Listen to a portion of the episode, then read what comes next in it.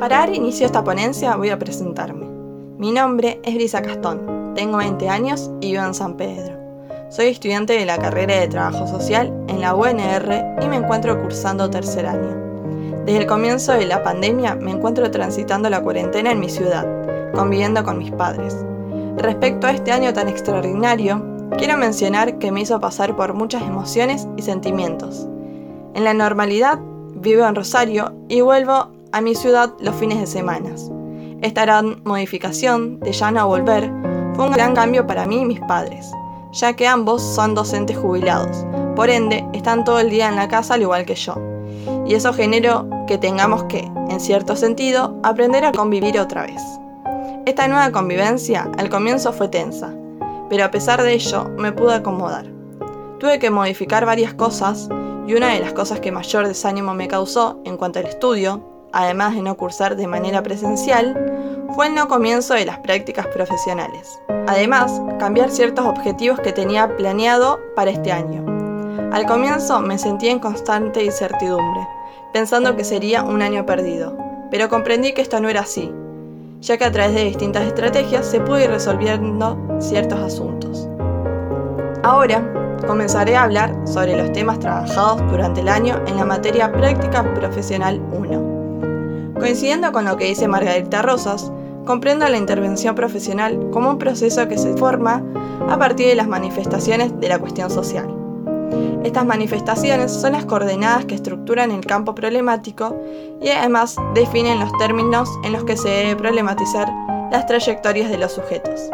Es decir, que en el campo problemático se objetivan las manifestaciones de la cuestión social.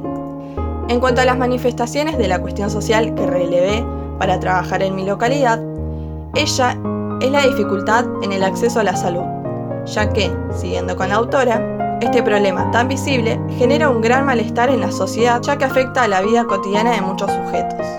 La falta de acceso y de cobertura universal de la salud afecta en gran mayoría a las personas que viven en condiciones de vulnerabilidad. Además, San Pedro solo tiene una institución pública para la salud, y siendo un lugar que cuenta con muchas personas que no tienen hora social, no acompaña a ello la gran demanda de pacientes que recibe, generando dificultades a la hora de hacer que la atención a los mismos sea de buena calidad y que las oportunidades no sean las mismas. Otro eje que hemos trabajado este año en la materia es la dimensión instrumental del trabajo social. Para poder hablar del mismo, utilizaré el texto de Yolanda Guerra con el cual se puede comprender que las intervenciones no son neutrales, sino que interpela política y éticamente en el quehacer profesional. Se habla de instrumentalidad porque vemos en nuestro hacer una producción de sentido. No es un hacer neutral, técnico u operativo, sino que tiene una direccionalidad. El trabajo social surge como una profesión para dar respuesta a la cuestión social, en donde el principal conflicto se daba entre el capital y trabajo lo cual hace que surjan respuestas por parte del Estado, y esto se dio a través de las políticas sociales para mediar ese conflicto. El trabajador social encuentra en esas políticas sociales su mercado de trabajo, y es en este sentido que se piensa la instrumentalidad del trabajo social como medio para la transformación. El trabajador social utiliza técnicas que le permiten construir instrumentos para el proceso de intervención. Siguiendo con la instrumentalidad, Ávila en su texto menciona ciertos instrumentos para potenciar su praxis y técnicas para el fortalecimiento de la intervención social. Por ende, a partir de ello, elaboraré un listado enumerando los insumos que provienen de la instrumentalidad y que me permitieron el acercamiento para conocer mi realidad. Los instrumentos y técnicas que utilicé para realizar el primer trabajo fueron el mapeo, el cual me permitió señalar las instituciones de mi ciudad permitiéndome conocer el lugar donde vivo. Luego debíamos realizar una crónica para hablar en el contexto de pandemia sobre nuestra vida cotidiana y nuestra localidad. Para poder lograrlo tuve que utilizar el cuaderno de campo, en donde incluí toda la información recopilada. También usé las notas de campo, el cual era un registro más rudimentario para realizar mejor la crónica.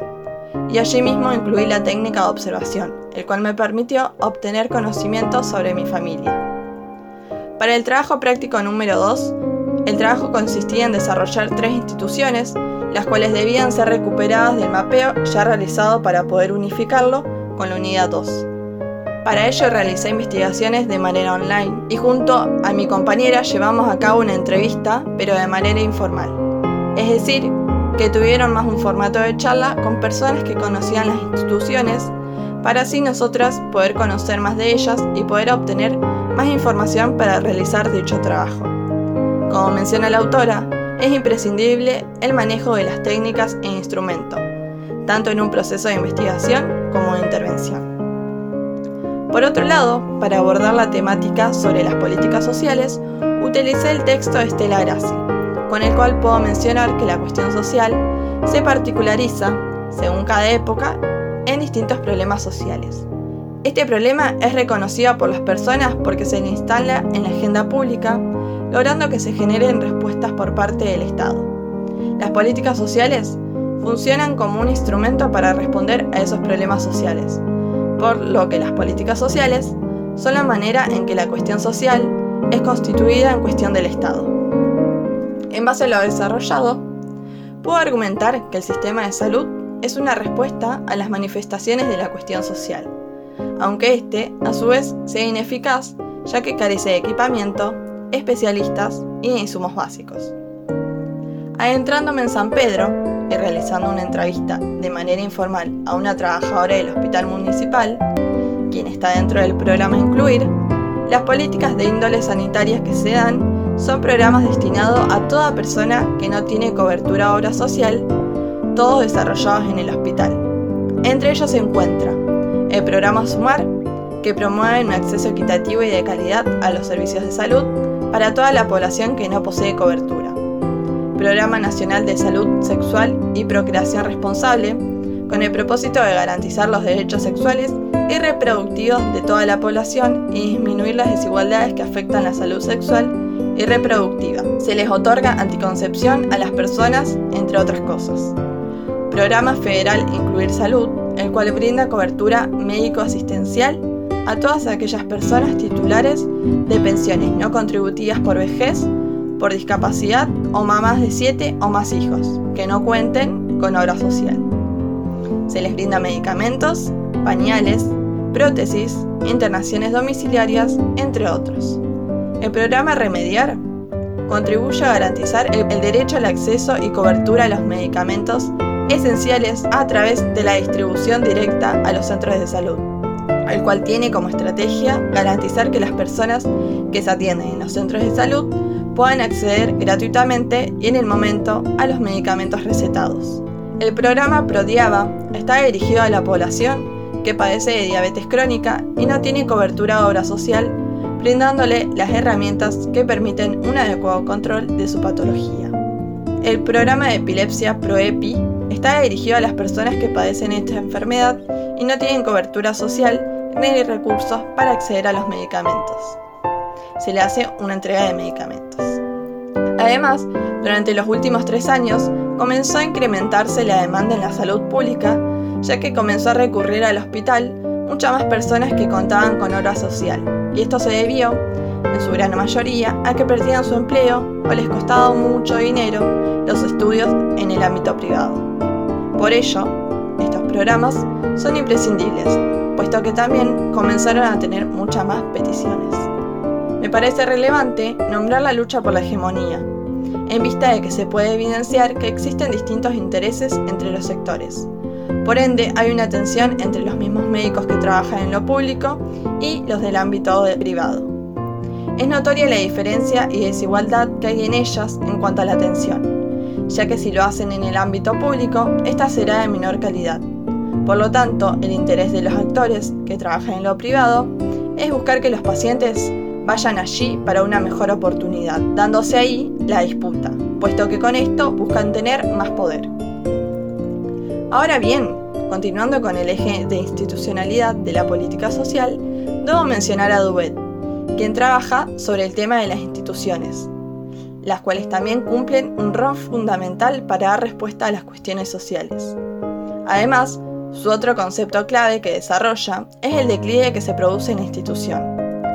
En consideración a lo dicho, mencionaré el Hospital Subzonal General Municipal, institución que fue analizada en el trabajo práctico número 2. ya que está íntimamente ligada a la cuestión social mencionada, debido a que, como mencioné arriba, este establecimiento lleva a cabo diferentes políticas sociales. De acuerdo al tema de su declive, puedo aludir que este pasó de ser considerado un santuario a ser una institución donde deja de ser sagrada la palabra de los médicos, ya que ciertos conocimientos se insertan socialmente, pasando además de ser una poliarquía de valores, ya que estos también dejan de ser sagrados.